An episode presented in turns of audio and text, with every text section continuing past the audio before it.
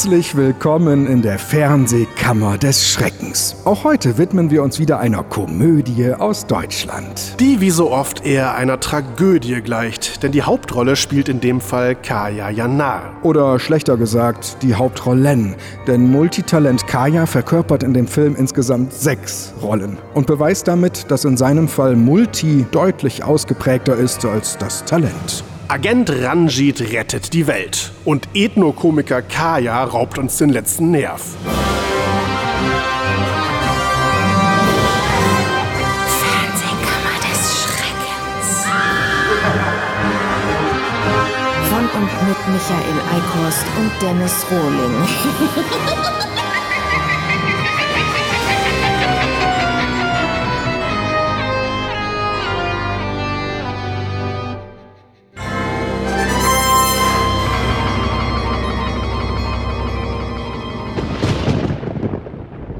Viele haben es getan. Peter Sellers, Mike Myers, ja sogar Dieter Hallervorden. Sie alle haben Filme gedreht, in denen sie mehrere Charaktere verkörpert haben. Und das oft erstaunlich gut und überzeugend. Ob Dr. Seltsam, Austin Powers oder meinetwegen auch Diddy und die Rache der Enterbten. Immer wieder haben die Komiker bewiesen, was für facettenreiche Schauspieler sie sind, indem sie jeder Figur ihren ganz eigenen Stempel aufgedrückt haben. Kaya Jana ist kein facettenreicher Schauspieler. Seine Kunst beschränkt sich im Wesentlichen darauf, jeder Figur ihre eigene Grimasse oder ihr eigenes debiles Trademark-Lachen zu verpassen. Zum Beispiel für Ranjit. Oder Hakan. Und nicht zuletzt das Geroffel des Sirtaki-Mannes. Jetzt per Zufall. Hakan? Sirtaki-Mann? Hakan?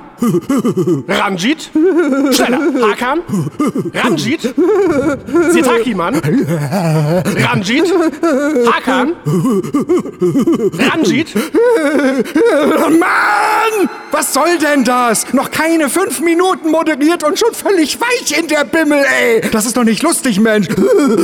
Spielst du den Film Das Experiment Teil 2 nach oder was? Das ist doch Folter, so eine Scheiße! Ja, sorry, war keine Absicht. Oh Mann.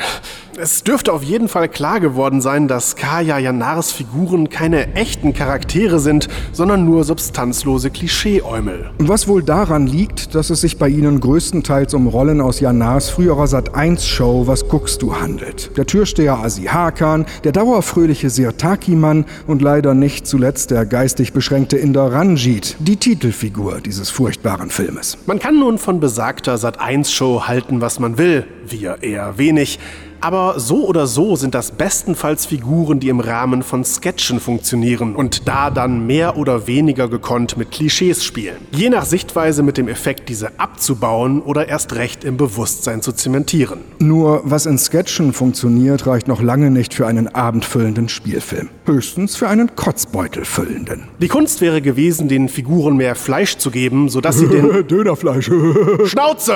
Hey, was willst du? Du kommst hier nicht rein, du Spast. Ja, danke für diese Kostprobe von Kajas unvergleichlichem Witz.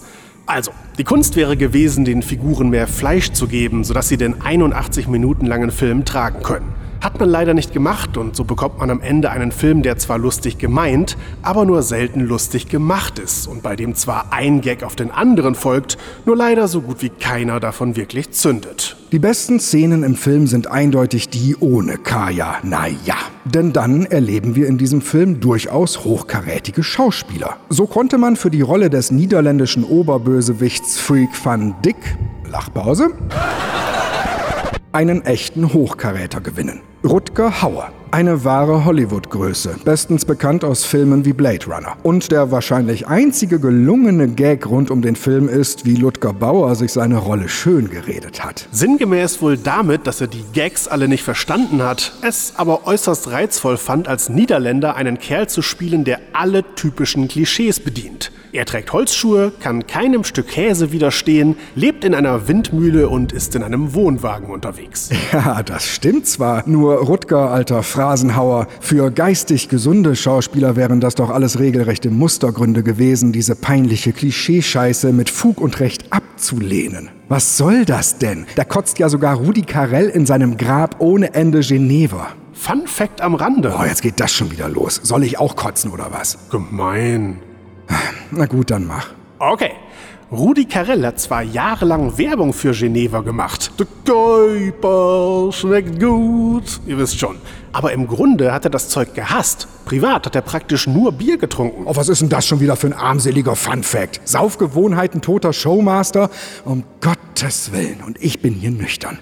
Da wird man ja beim bloßen Zuhören zum Alkoholiker. Arsch. Rutger Hauer macht seine Sache wenigstens ganz gut. Also im Rahmen dessen, was das schrottige Drehbuch halt hergibt. Er spielt den Bösewicht völlig ernst und labert den größten Bullshit, ohne eine Miene zu verziehen. Okay, wie wir dank seines Interviews wissen, weil er gar nicht wusste, was da aus seiner Futterluke rauskam. Aber damit unterscheidet er sich immerhin wohltuend vom überwiegenden Rest des Ensembles und besonders dem dauergrinsenden Janar. Hauer wurde in dem Film sogar synchronisiert vom mittlerweile verstorbenen Wolfgang Hess. Vielen sicher bekannt als deutsche Stimme von Bud Spencer, Gimli aus Herr der Ringe oder dem tapferen Gustav aus Biene Maya, der es mit der Hornisse Emma zu tun bekommt. Was ist denn das für eine Scheißreferenz? Bud Spencer, Gimli und der schrundige Gustav? Ist das eine Reihe aus so einem Intelligenztest und man muss ankreuzen, was nicht passt oder wie? Na, du bist aber ganz schön muffelig, kleiner Michi-Bot. Scheint langsam anzustecken. Ich hatte die Episode als Kind auf Hörspielkassette. Das war prägend. Also dann, ja, ja. Also wenn ich hier für die Karell-Fun-Facts angekackt werde, kannst du dir deinen Birne Moria-Schrott gerne für nächste Woche Freitag aufheben, wenn wir wieder in der Hörspielkammer des Schreckens sind. Okay, okay, okay. War Rutger Hauer nicht sogar der mit diesem berühmten Blade Runner-Monolog? Ich habe Dinge gesehen, die ihr Menschen niemals glauben würdet. Hm. Gigantische Schiffe, die brannten draußen vor der Schulter des Orion. Und ich habe Seabeams gesehen, glitzernd im Dunkeln, nahe dem Tannhäuser Tor. All diese Momente werden verloren sein in der Zeit. So wie Tränen im Regen. Zeit zu sterben.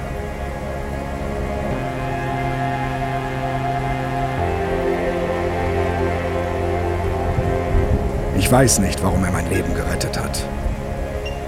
Vielleicht hat er in seinen letzten Augenblicken das Leben mehr geliebt als je zuvor. Nicht nur sein Leben, das eines jeden. Mein Leben. Alles, was er wollte, waren die Antworten, die wir alle wollen. Woher komme ich? Wohin gehe ich? Wie viel Zeit bleibt mir? Alles, was ich tun konnte, war dasitzen und zusehen, wie er starb. Bewegend. Hätte Hauer damals gewusst, was für ein Schrottfilm bei Agent Ranjit rettet die Welt rauskommen würde und dass es einer seiner letzten Filmauftritte vor seinem Tod 2019 ist, er hätte bei Blade Runner wohl etwas anderes gesagt. Ich habe Dinge gesehen, die ihr Menschen mit Anspruch niemals glauben würdet. Hm. Gigantische Scheiße, die geschrieben stand im Drehbuch der Stümper. Und ich habe den Sirtaki-Mann gesehen. All diese grauenhaften Momente werden verpuffen ohne Lacher. So wie Fürze. Unendlich viele unlustige Fürze von der Kubenita. Zeit zu göbeln. Alter, ich weiß nicht, warum er in dem Film mitgemacht hat. Vielleicht hat er in seinen letzten Jahren den Film mehr gehasst als je zuvor. Nicht nur schlechte Filme. Alle Filme. Aber besonders diesen scheiße dämlichen Kackfilm. Alles, was er wollte, waren die Antworten, die wir alle wollen. Woher komme ich? Wohin gehe ich? Was guckst du? Alles, was ich tun konnte, war schlecht spielen und zusehen, wie er innerlich starb. Der Spast. Aber worum geht es eigentlich? Rutger Hauer will einen Satelliten ins All schießen, um mit dessen Hilfe die Menschheit und besonders alle Politiker zu kontrollieren. Dazu verwendet er eine Erfindung, die er einem zauseligen Professor stiehlt. Anfangs denkt man, dass der Wissenschaftler von Helge Schneider gespielt wird, der aber keinen Bock auf den Mist hat und lustlos sein Standardprogramm abzieht. Aber ja, scheiße ist, das ist leider ebenfalls Kaya Jana. Ob er sich da bewusst an einer Art Helge Schneider-Parodie versucht hat oder das Zufall war, ist nicht überliefert. Aber so oder so, sie scheitert kläglich.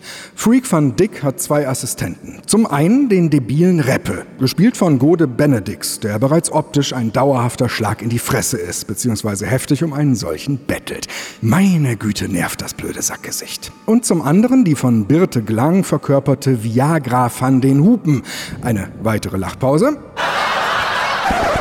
die so heiß ist, dass sie mit ihren ausgepackten Brüsten die Gehirne aller immer spitzgeilen Männer schmilzt, welche dann mit Fahnenmasterektionen tot rumliegen. Quasi The Walking Dead nur mit Ständergarantie. Und ja, das ist wirklich so in dem Film und kein weiter gesponnener Quatsch von uns.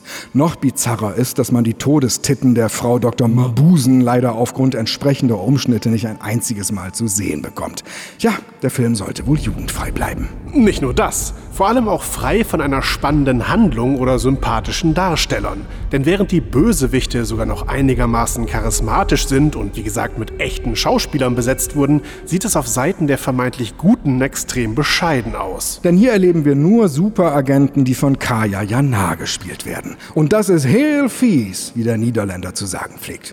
Nachdem die Agenten aller anderen Geheimdienste tot irrigiert wurden, zerpimmelt quasi, ist nur noch der türkische Iran Secret Service übrig, kurz ASS oder S, was wohl passender ist angesichts der ganzen Arschgeigen, die dort rumnerven. Und als dessen Top-Agenten, Hakan und der Sirtaki-Mann, ebenfalls außer Gefecht gesetzt werden, ruhen alle Hoffnungen auf einer Putzkraft des Geheimdienstes, dem Inder Ranjit. Denn in der Welt des Films gibt es anscheinend nur männliche Agenten und keine Agentinnen, die gegen die Frau mit den im wahrsten Wortsinn Mörderhupen antreten könnten.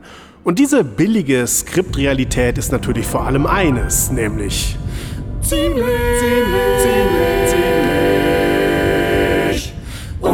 unglaubwürdig. Kauabanga! Jedenfalls wird Ranji zum neuen Superagenten, was ihm gut zu Pass kommt, da er dringend Geld braucht. Denn seine Kuh Benita hat schwere Magenprobleme. Und für eine lebensrettende Magenverkleinerung braucht er eine Menge Zaster. Genau 1876 Euro und 54 Cent. Das ist doch mal ein klasse Aufhänger. Ein Mann kämpft um das Leben seiner Kuh. Großartig. Da kann sowas wie Casablanca aber einpacken. Du hast es für sie gefurzt, dann kannst du es auch für mich furzen. Wenn sie es ertragen kann, kann ich es auch.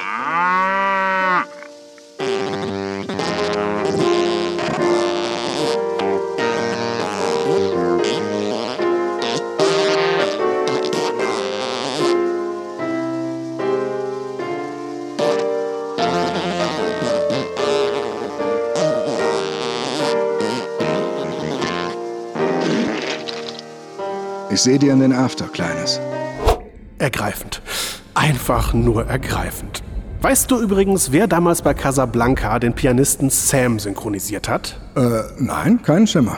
Wolfgang Hess. Aber ist schon okay, dass sein Casablanca Sam für den tapferen Gustav aus Biene Maya zurückstehen musste. Ja, das werde ich jetzt wohl bis an mein Lebensende aufs Brot geschmiert bekommen. Agent Ranshit rettet die Welt beginnt mit einer Sequenz, die den guten alten James Bond Vorspann parodiert. Geil. Das wurde vorher wohl auch erst ca. 250.000 Mal gemacht. Und was sich nach diesem unoriginellen Opening noch so alles tut, klärt besser der Wurm. Guten Morgen, Wurm, euer Ehren. Zum Aufruf kommt der Film Agent Ranjit rettet die Welt von Norman Köster, Dieter Tappert und Kaya Janar. Da Herr Janar auch beide Hauptrollen des Films spielt, wird er im Namen aller Angeklagten die Fragen des Gerichts beantworten. Ist der Angeklagte anwesend? Jawohl, Euer Ehren. Somit beginnt das Gericht der Würmer. Herr, äh, Entschuldigung,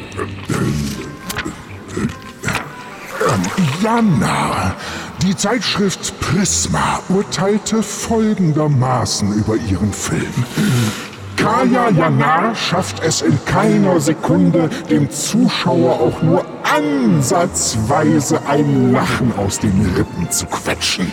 Ein peinlicher Gag folgt dem nächsten. Eine uninspiriert inszenierte und gespielte Szene reiht sich an die andere.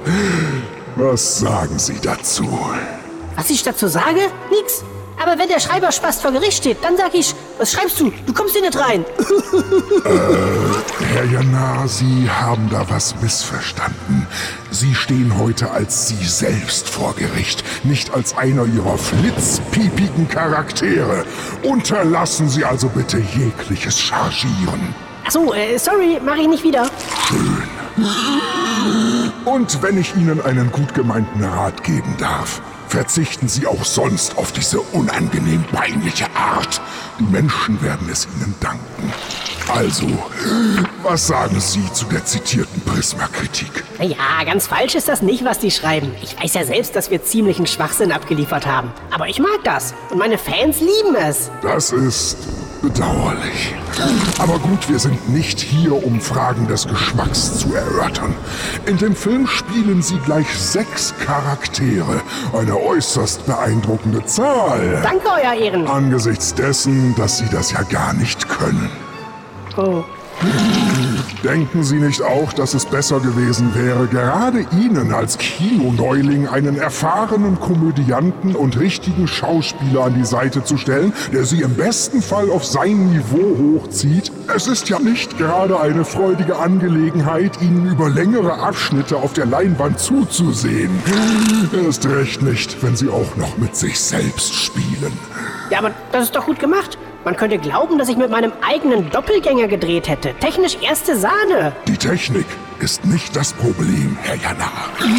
Aber mit Ranjit und Hakan gleich zwei nervige Protagonisten ertragen zu müssen, die ihre wenigen Running Gags performen und anschließend möglichst dumm aus der Wäsche schauen, ist schon eine Erfahrung der unangenehmen Art. Und ich verstehe ehrlich gesagt nicht, weshalb die FSK eine Altersfreigabe von lediglich sechs Jahren für angemessen hielt. Denkt denn niemand mehr an die Kinder. Ganz im Gegenteil, Euer Ehren. Gerade die fahren besonders auf meine Figuren und die ganzen Pipi-Kaka- und Furzwitze ab. Die sind sogar meine Hauptzielgruppe. Also neben den Assis und Slutkurs. Herzlichen Glückwunsch. Und wie kamen Sie auf die Idee, ausgerechnet die Figur des Inders Ranjit in den Mittelpunkt Ihres Films zu stellen? Wieso? Was ist an dieser Idee schlecht? Tja, wo fange ich da an? Wir klären vielleicht besser, was an dieser Idee gut ist. Dann sind wir nämlich bedeutend früher fertig. Oh, Im Ernst, Herr Jana, diese Figur ist als absolut naiv und dümmlich angelegt, was vielleicht auch der Grund ist, weshalb sie Ihnen so gut liegt. Wer will denn bitte 81 Minuten lang die Geschichte dieses Trottels mit ansehen? Wobei die anderen Charaktere zugegebenermaßen auch allesamt Trottel sind. ja. Passend dazu hat Ranjit auch nichts, was andere Protagonisten auszeichnet. Keine interessante Vorgeschichte, keine Freunde, keinen Love Interest, keine Entwicklung und auch kein ernsthaftes Anliegen. Wie kein Anliegen. Der muss das Geld für die OP seiner Kuh auftreiben. Ich sprach aber von einem ernsthaften Anliegen. Sie glauben doch nicht wirklich, dass der Zuschauer sich auch nur im geringsten für die Kuh interessiert und an ihrem Schicksal Anteil nimmt. Zumal ihre prägnanteste Eigenschaft ist, dass sie übel riechende Blähungen hat. Bitte? Es gibt auch die Traumsequenz, in der Ranjit denkt, dass er eine heiße Frau küsst. Und als er aufwacht, schlabbert ihn die Kuh ab. Das war so lustig, dass ich das später nochmal mit Hakan wiederholt habe. Wiederholt, ja. Lustig. Nein. Ich habe hier zahlreiche Zeugenaussagen von Zuschauern, die unter Eid bestätigt haben, dass sie sich nichts sehnlicher gewünscht haben, als dass die Kuh Benita schnellstmöglich geschlachtet wird. Oh, darunter waren sogar Vegetarier. Ach, die haben das alle bloß nicht verstanden. In Indien sind Kühe heilig. Im Gegensatz zu ihrem Film. Denn da war ihnen offensichtlich gar nichts heilig. Und in Indien führen die Menschen im Übrigen keine eheähnliche Beziehung mit ihrer Kuh wie Ranjit mit Benita. Aber Stichwort Indien. Zu Beginn des Films hat Ranjit einen Agententraum. Seltsamerweise träumt er nicht davon, ein echter Agent zu sein, sondern davon, in einem Bollywood-Film einen Agenten zu spielen. Ich gebe zu, dass ich diese offensichtliche Metaebene nicht verstanden habe. Können Sie mir das erklären? Ja klar. Wissen Sie, wir wollten diese kitschigen Bollywood-Produktionen auf den Arm nehmen. Und weil wir nicht sicher waren, ob unser Publikum die subtile Anspielung verstehen würde, haben wir sogar Dick Bollywood geschrieben. Welche subtile Anspielung bitte? Dicker auftragen konnten Sie doch gar nicht. Oder meinen Sie damit, dass Sie die Szene offensichtlich nicht in Indien, sondern in einer Kulisse in Deutschland gedreht haben, mit spießigem deutschen Eckhaus, das mehrmals deutlich im Hintergrund zu sehen ist? Oh, äh, ja, das ist uns wohl durch die Lappen gegangen, Euer Ehren. Das kann ja mal passieren. Ja, das kann es. Das sollte aber nicht passieren, Herr Jana. Nicht bei einer millionenschweren und warum auch immer von gleich drei Institutionen geförderten Produktion, nämlich von der Film- und Medienstiftung Nordrhein-Westfalen, dem Deutschen Filmförderfonds DFFF und der Filmförderungsanstalt FFA. Waren die eigentlich von allen guten Geistern verlassen oder haben die das Geld einfach aus dem Topf genommen, der normalerweise für die beschützenden Werkstätten vorgesehen ist? Nein, das waren doch. Äh, Das war eine rhetorische Frage. ach so, ich dachte schon. Sollten Sie häufiger tun. Besonders bevor Sie Ihren nächsten Film drehen. Ah, oder noch besser, besonders bevor Sie keinen nächsten Film mehr drehen. Nächste Frage. Agent Ranjit rettet die Welt strotzt nur so vor Klischees. Türken sind immer nur oberflächlich, fröhlich und dumm. Griechen tanzen ständig, Sirtaki sind auch fröhlich und dumm. Inder lieben ihre Kühe, essen scharf und träumen von Bollywood und sind fröhlich und dumm. Und Niederländer. Sind auch dumm, aber nicht fröhlich. Dafür neidisch auf die Deutschen und meistens Hooligans. Genau. War das wirklich nicht anders möglich? Nun erwartet niemand von einer Komödie eine differenzierte Charakterzeichnung und Klischees sind manchmal das Salz in der Suppe, wenn man damit kreativ umzugehen weiß. Aber Ihre Komödie erfüllt ja nicht einmal die ganz grundsätzliche Erwartung, dass sie eine Komödie ist. Und somit ist diese Suppe mit dermaßen vielen ärgerlichen Klischees am Ende komplett versalzen. Das sagen Sie. Aber meine Fans lieben das. Und Adolf Hitlers Fans haben den Holocaust geliebt, wenn sie mir diesen kurzen Ausflug in die Welt von Godwins Gesetz zubilligen.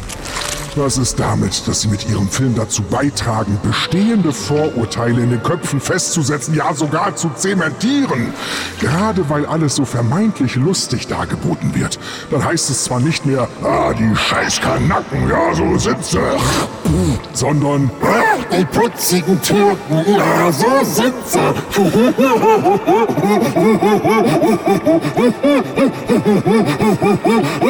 Aber es fällt unter den Tisch, dass eben nicht alle Türken so sind. Wie rechtfertigen Sie das? Ja, also das ist eine gute Frage. Dazu wollte ich schon immer mal was sagen, nämlich dass ich, also, äh, ja, dass ich, äh, Na, weiß ich nicht. ich, ja, das dachte ich mir. Aber kommen wir noch mal auf Ihre oh, Sechsfachrolle zurück, um Gottes Willen. Welcher Teufel hat Sie denn da geritten? Hätten Sie nicht wenigstens auf den albernen Professor verzichten können? Oder Murat? Oder Ranjits Mutter, die nicht die Bohne wie eine Frau aussieht und unverständliches Zeug brabbelt? Was soll dieser Seitenhieb auf die indische Kultur? Seitenhieb? Das war eine gut gemeinte Verbeugung. Ach ja, wenn das eine Verbeugung war, dann verbeugen Sie sich bitte auch in Zukunft vor allen Indern. Aber wenden Sie ihnen dabei den Hintern zu, damit Sie ihn da kräftig reintreten können. Sie sind aber ganz schön auf Krawall gebürstet, Euer Ehren. Ist das ein Wunder bei Ihrem Film, Herr Jana? Ist das ein Wunder? Die Handlung ist im Übrigen so läppisch, dass wir uns nicht weiter damit auseinandersetzen müssen. Das haben Sie und Ihre Co-Autoren ja auch nicht getan. Sprechen wir stattdessen über... Äh, worüber eigentlich? Ich könnte etwas singen. Unterlassen Sie das! Achten Sie gefälligst die Würde des Hohen Gerichts!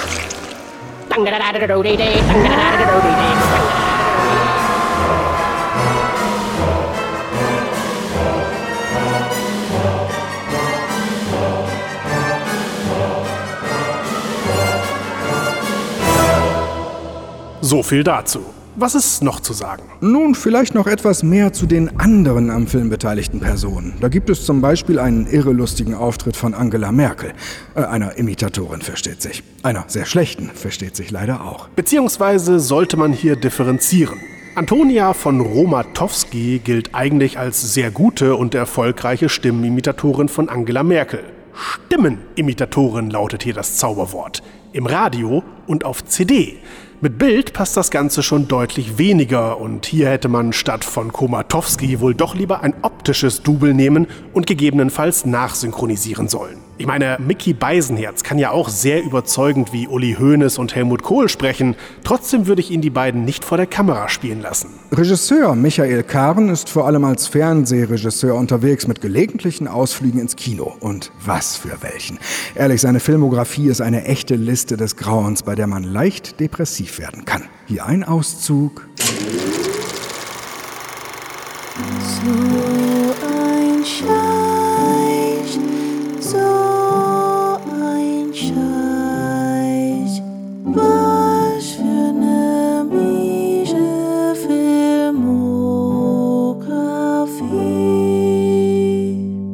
Heute Michael Karen.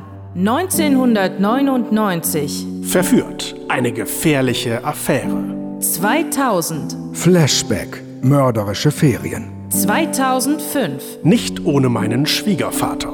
2005, Erkan und Stefan in Der Tod kommt krass. 2008, Die Bienen. Tödliche Bedrohung. 2008, Madden in Love mit Martin Madden Schneider. 2008, Age 3. Halloween Horror Hostel. In der Reihe Pro 7 Funny Movie.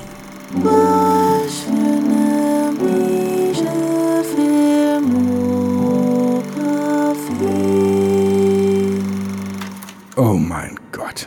Drehbuchautor Norman Köster kennt man hoffentlich nicht von der ProSieben Märchenstunde, bei der er auch Regie geführt und selbst mitgespielt hat. Ansonsten hat er zusammen mit Tommy Krabweis Bernd das Brot entwickelt, als dessen lebendes Vorbild er gilt. Nicht schlecht. Und den dritten Drehbuchautor Dieter Tappert kennt man nicht etwa als Derek, sondern vor allem unter seinem Künstlernamen Paul Panzer. Da wurde er durch unzählige, unlustige Scherzanrufe bekannt und benutzte dabei laut Wikipedia einen markanten, aber inkonsequenten Sprachfehler. Toll, nicht mal das geht also. Flachwitz-Tapir Tappert hat dann noch mit Mario Barth den Film Männersache geschrieben. Aha, schon mal vormerken, Leute, kann gut sein, dass der auch bald in der Fernsehkammer drankommt. Also es gibt ja Filme, bei denen man denkt, Mann, Mann, Mann, da haben so viele hochtalentierte Leute dran mitgewirkt. Wieso ist der trotzdem so schlecht geworden? Agent Ranjit rettet die Welt gehört eindeutig nicht dazu. Da versprechen die gumpigen Beteiligten ziemlich genau das, was der Film dann auch hält. Leider. Wenn man böse sein wollte, was absolut nicht unser Ding ist, könnte man sagen, man erkennt die Güte eines Films auch an den Zuschauern, die ihn feiern. Deshalb jetzt, rein zufällig und völlig unkommentiert, ein paar Amazon 5-Sterne-Rezensionen dieses Films im originalen Wortlaut.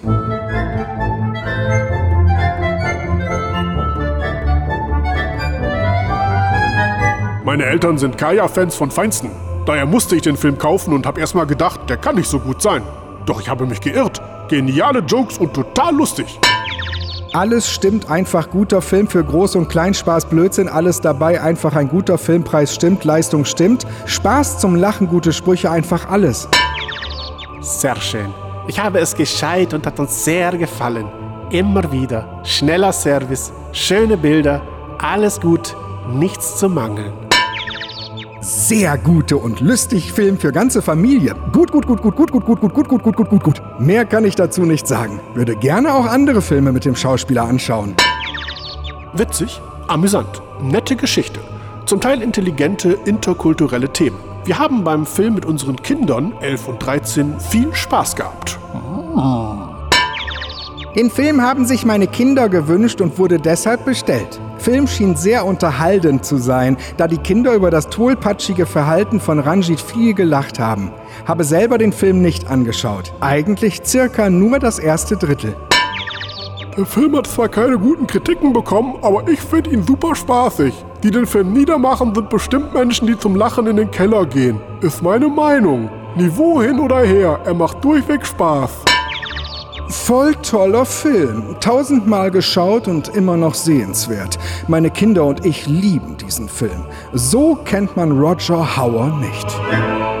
Ja, ich denke auch, das war eine Sternstunde des Kinos. Was sind schon Citizen Kane und Titanic dagegen?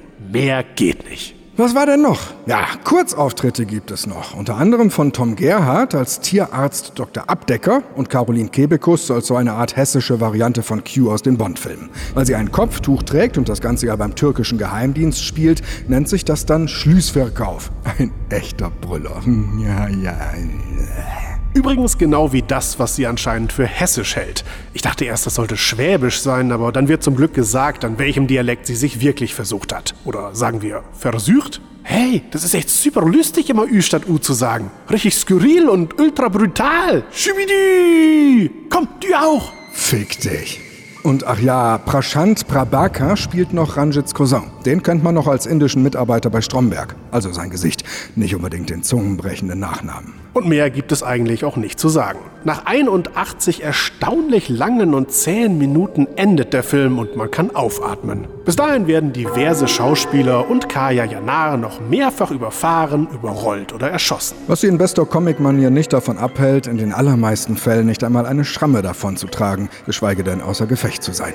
Und die Kuh kann noch fröhlich furzen und alle zur Verzweiflung treiben. Vor allem im Publikum, falls das zu diesem Zeitpunkt noch da ist. Denn Agent Ranjit rettet die Welt zählt ja eigentlich zu den Filmen, die man nicht freiwillig sieht, sondern nur mit sehr viel Pech in der Sneak Preview vor die Popcorn-Tüte gekotzt bekommt. Und da kann man auch einfach gehen, sobald der Film nervt. Du meinst beim Intro. Exakt. Glücklicherweise war Kaya Yanar nach diesem filmischen Offenbarungseid bis heute nicht mehr im Kino zu sehen. Er hat noch ein paar Animationsfilme synchronisiert und sich ansonsten wieder aufs TV konzentriert. Wo er dann unter anderem in so Granatenshows wie Mord mit Ansage, die Krimi-Impro-Show aufgetaucht ist. Das dürfte auch das passende Umfeld für seine Art der Comedy sein. Passt quasi wie Arsch auf Loch.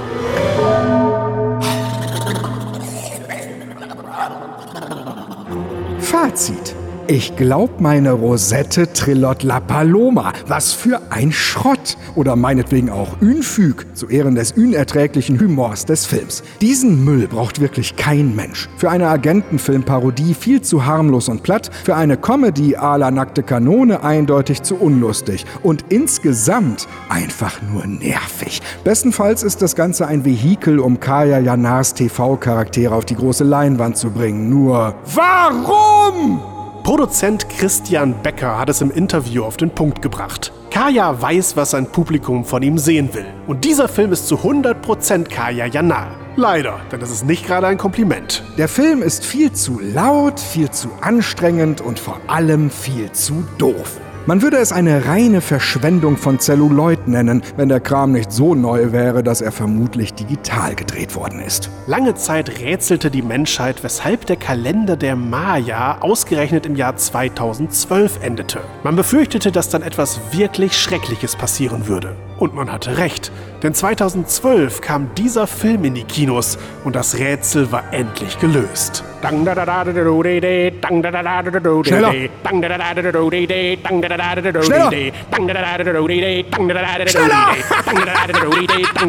Which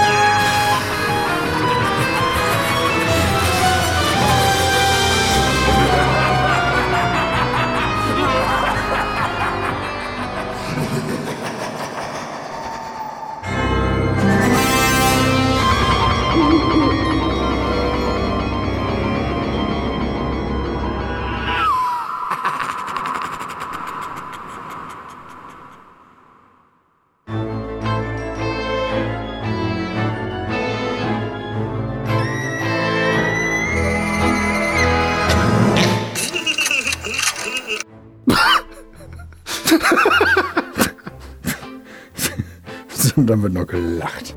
Und Ethnokomiker Kaya raubt uns den letzten Nerv. Ist dein Kühlschrank angebrummt jetzt? Ja. Das, das hört man. Oh, Aber ich, ich glaube nicht beim Sprechen. wahrscheinlich nicht. Also es wird ja, es war bislang ja auch immer mal wieder so wahrscheinlich. Äh, Ich dachte, dass du so brummig bist immer zwischendrin. ah gut, vielleicht ist das jetzt, weil's, weil das Mikro selber lauter irgendwie aufnimmt. Aber ich verstehe dich nicht mehr, ich höre nur noch Kühlschrank. ding, ding, ding, ding, ding, ding, ding, ding, ding, ding, ding. Hallo? Ob Dr. Seltsam, Austin Powers oder meinetwegen auch Didi. Didi. Ach Gott, oh Gott. Die, die nicht bluten. Ja, ja, leider wirklich. In so eine Falle gerannt zumindest. Warte, er hat auch noch einen anderen. Hör mal in den rein. Eine kleine Variation. Oh, hätte ich es mal nicht gemacht. Nur was in Sketchen funktioniert, reicht noch lange nicht für einen abendfüllenden Spielfilm. Höchstens für einen Kotzbeutelfüllenden. Oh, äh, zu spät gemerkt, dass der witzig ist. Höchstens für einen Kotzbeutelfüllenden. Nicht mehr verstanden. So konnte man für die Rolle des niederländischen Oberbösewichts Freak van Dick. Ist das Freak van Dick oder sagen die Freak van Dick? Freak. Ach doch, Freak. Ja, weil ich habe jetzt Freak gemacht. Deutsches, ne? Ja, dann mach lieber nochmal den, den, den. Reicht ja das Wort. Wichts Freak. Aber äh, dann doch jetzt besser in der richtigen Variante. Ne? Ja, das Wort falsch ist es nicht. Entschuldigung, aber es lag ab. Man darf auch vorher nicht so einen Constable Watson hören. Der bist ja auch echt weich in der Delle. Du. Oberbösewichts Freak, Freak, Freak, Freak, Freak. Und der wahrscheinlich einzige gelungene Gag rund um den Film ist, wie Ludger Bauer sich seine Rolle schön geredet hat. Ich habe alles betont, den Hagenweg, Entschuldigung. Ich sehe dir in die Augen, Kleines. Ich sehe dir in den After, Kleines. Sie sind aber ganz schön auf Krawall ge gewürstet, euer Ehren. Meine Kinder und ich lieben diesen Film. So kennt man Roger Hauer nicht. Falsches Spiel mit Roger Hauer. Und Jojo Rabbit. Genau. Und die Kuh kann noch fröhlich furzen und alle zur Verzweiflung treiben. Passt nicht. Vor allem im Publikum. Fazit. Ich glaub, meine Rosette trillert Falle.